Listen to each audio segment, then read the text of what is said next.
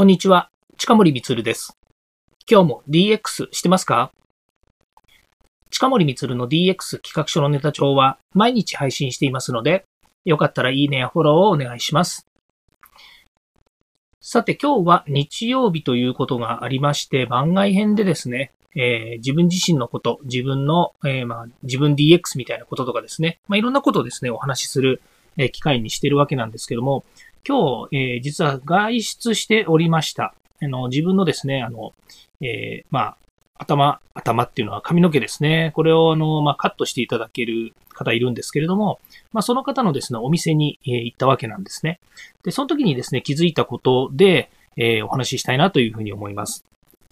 やっぱりですね、この DX の企画書のネタ帳、まあ DX っていうからにはね、デジタルトランスフォーメーション、DX についてお話しするんですけれども、まあそのことに絡んでになるのかなという気もするんですが、まあちょっとね、今日ポイントっていうお話、ポイントカードのポイントの話についてですね、お話ししたいと思います。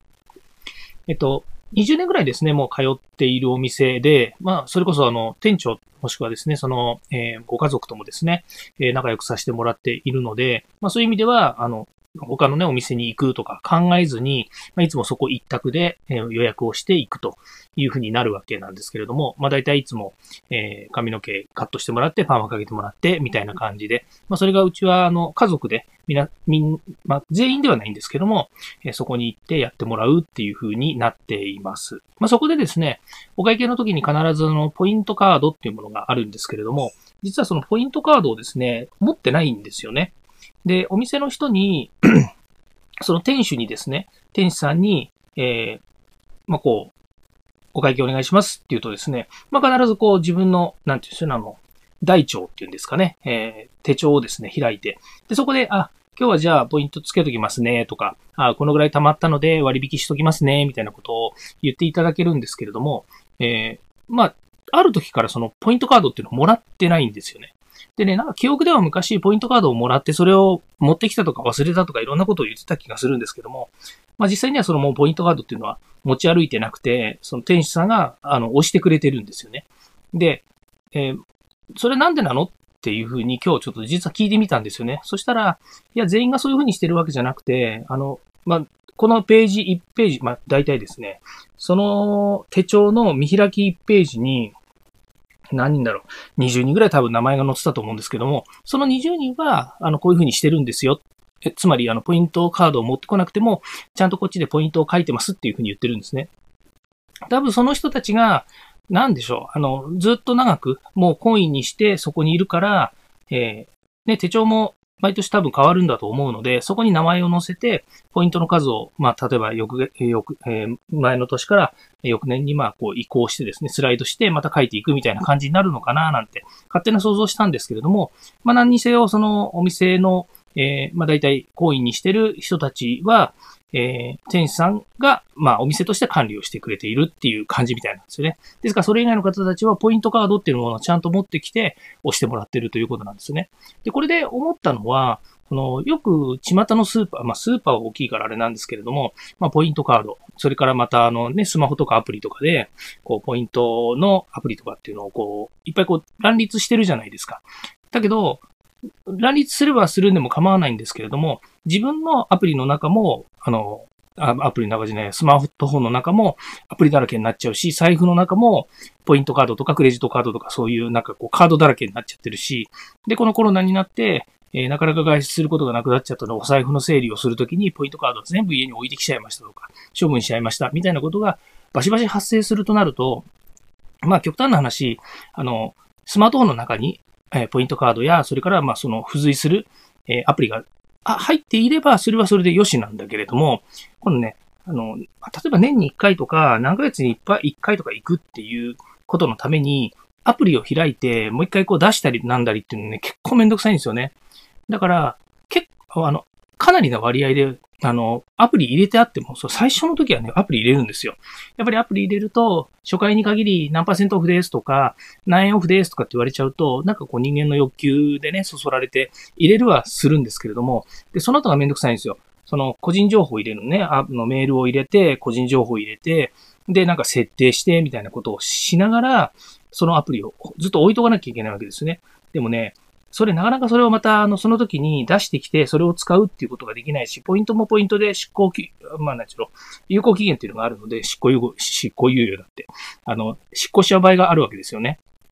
でね、もっとめんどくさいのは、自分が持ってるスマホっていうのは、あの容量が一番少ないもの。今だと64ギガが一番実際のかな iPhone 使ってるんですけれども、で、それを買ってしまった関係で、アプリをたくさん入れられないんですよね。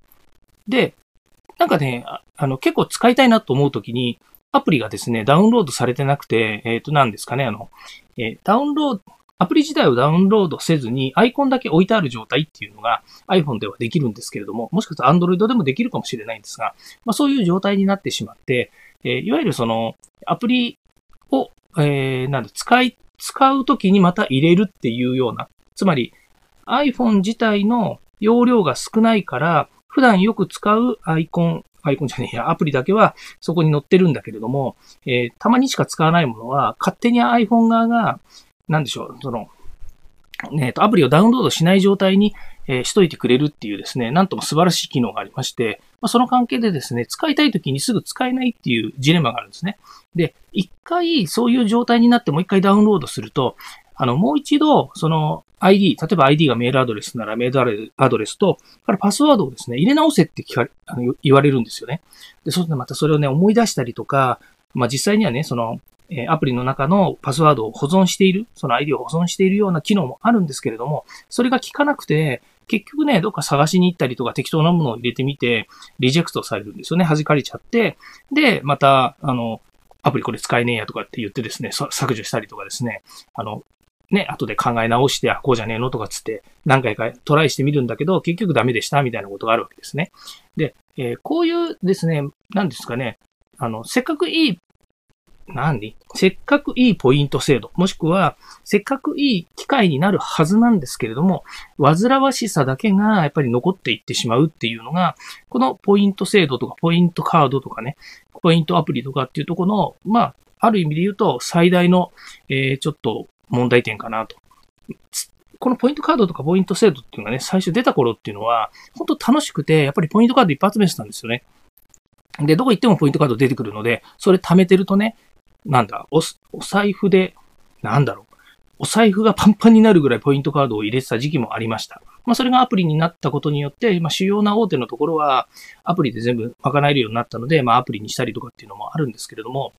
うん。だからやっぱ買う、買う時のポイントっていうのは、なんかね、あの、自動的にくっついて自動的に支払いの時になんか処理してくれるとか、なんか別の形でね、これプレゼントですとか言ってもらったりとかね、あの、お店側の、なんだ、行為で、えー、なんかしてくれるとですね、非常に楽かなというふうに思うんですよね。で、それは今日の、先ほど言いましたけど、今日のね、お店で、こっちがポイントのことについて何も言わなくても、お店側お店側で、えー、ポイントカードつけときますね。ポイントポイント、ポイントっていうのはね、ハンコをしてくれるんですよ。ポイントカードに。そのね、ハンコを手帳の方に向こうが押してくれるんですけど、そういうふうに、お店側がやってくれて、で、お店、お店側が処理してくれる。これがね、おもてなし。なんだろう、おもてなしって言ったらいいのかわかんないんだけど、それがね、一番、あの、消費者側っていうかユーザー側にとってみるとすごく楽しいんですよね。もっと言うと、その、ゲーム性のあるね、例えばポイントを集めることによって、なんかこう、えー、ものすごいものがもらえるとかね、もしくはものすごい得をするとかっていうことがあって、ゲーム性があったりとか社交性があったりするっていうものになると、またこれは大変なんですけれども、ね、行かなくてもいいのにお店に行ったりとかね、買わなくていいものを買ったりとかっていうものに繋がってしまったりもするかもしれないんだけれども、いずれにしても、ユーザー側の煩わしさっていうのは、やっぱり軽減されるような気はするんですよね。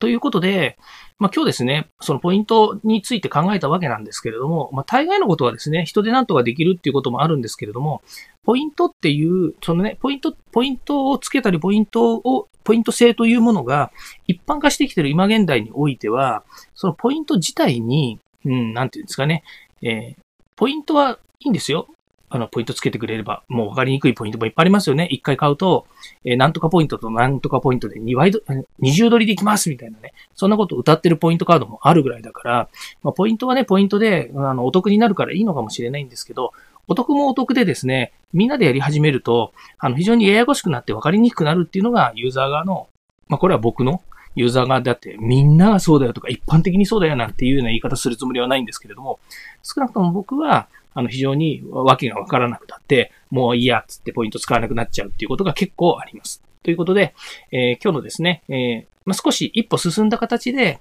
えー、お店側がですね、そういうふうにしてくれると嬉しいなというお話でした。うん、デジタルでも何でもないような気もするんですよね。ただ、まあ、これがですね、進化してですね、えポイントカードが、たくさんのポイントカードが一つにままとまるようなサービス、もしくは勝手に、勝手にまとめサイトみたいなやつができるとね、もっと楽ちんなんですよね。うん、それね、昔考えたことあるんですよね。アプリケーションの開発をね、あの、えー、企画してやってるような時にも、そのアイデアは出したことあるんですけれども、うん、なかなかそれは統一できないよなというふうなのがあって、あとお店側にしてもね、あの、そのアプリを入れておけば、あの、100個とか200個のね、お店のものが全部そこに溜まりますよって言ったところで何のメリットがあるのっていう話にも実はなって、あの、なかなかね、あの、その、えー、考えても考え、えー、尽くしたわけではないんですけれども、まあちょっとね、えー、考え落ちになっちゃったみたいなのがありました。まあそういうことでですね、なんかいいアイデアがあったらまた教えていただければなというふうに思います。はい。ということで、ここまで聞いていただきましてありがとうございました。今日はですね、えー、ポイントカードのことについてお話ししましたが、大概のことは、ま、人が何とかしてくれるっていうですね、えー、お話をさせていただきました。はい。ということで、また次回もですね、DX に役立つ話題を提供していきます。よかったらいいねやフォロー、コメントをお願いいたします。明日からですね、また月曜日ということで、年末、まあね、え、あと10日くらいしかないですけれども、10日？うん。実質、あの、多分出勤は10日ぐらいしかないですけれども、頑張ってですね、今年、えー、最後、締めて、えー、頑張っていただければというふうに思いますので、よろしくお願いいたします。ということで、近森光でした。ではまた。2022年、DX はさらなるドラマを生み出していく。2022年、DX は単なるバズワードに収まらない。2022年お正月スペシャル日本の DX 大予想60分一本勝負2022年プロジェクト DX1 月6日20時よりクラブハウスでオンエア。ぜひお聞きください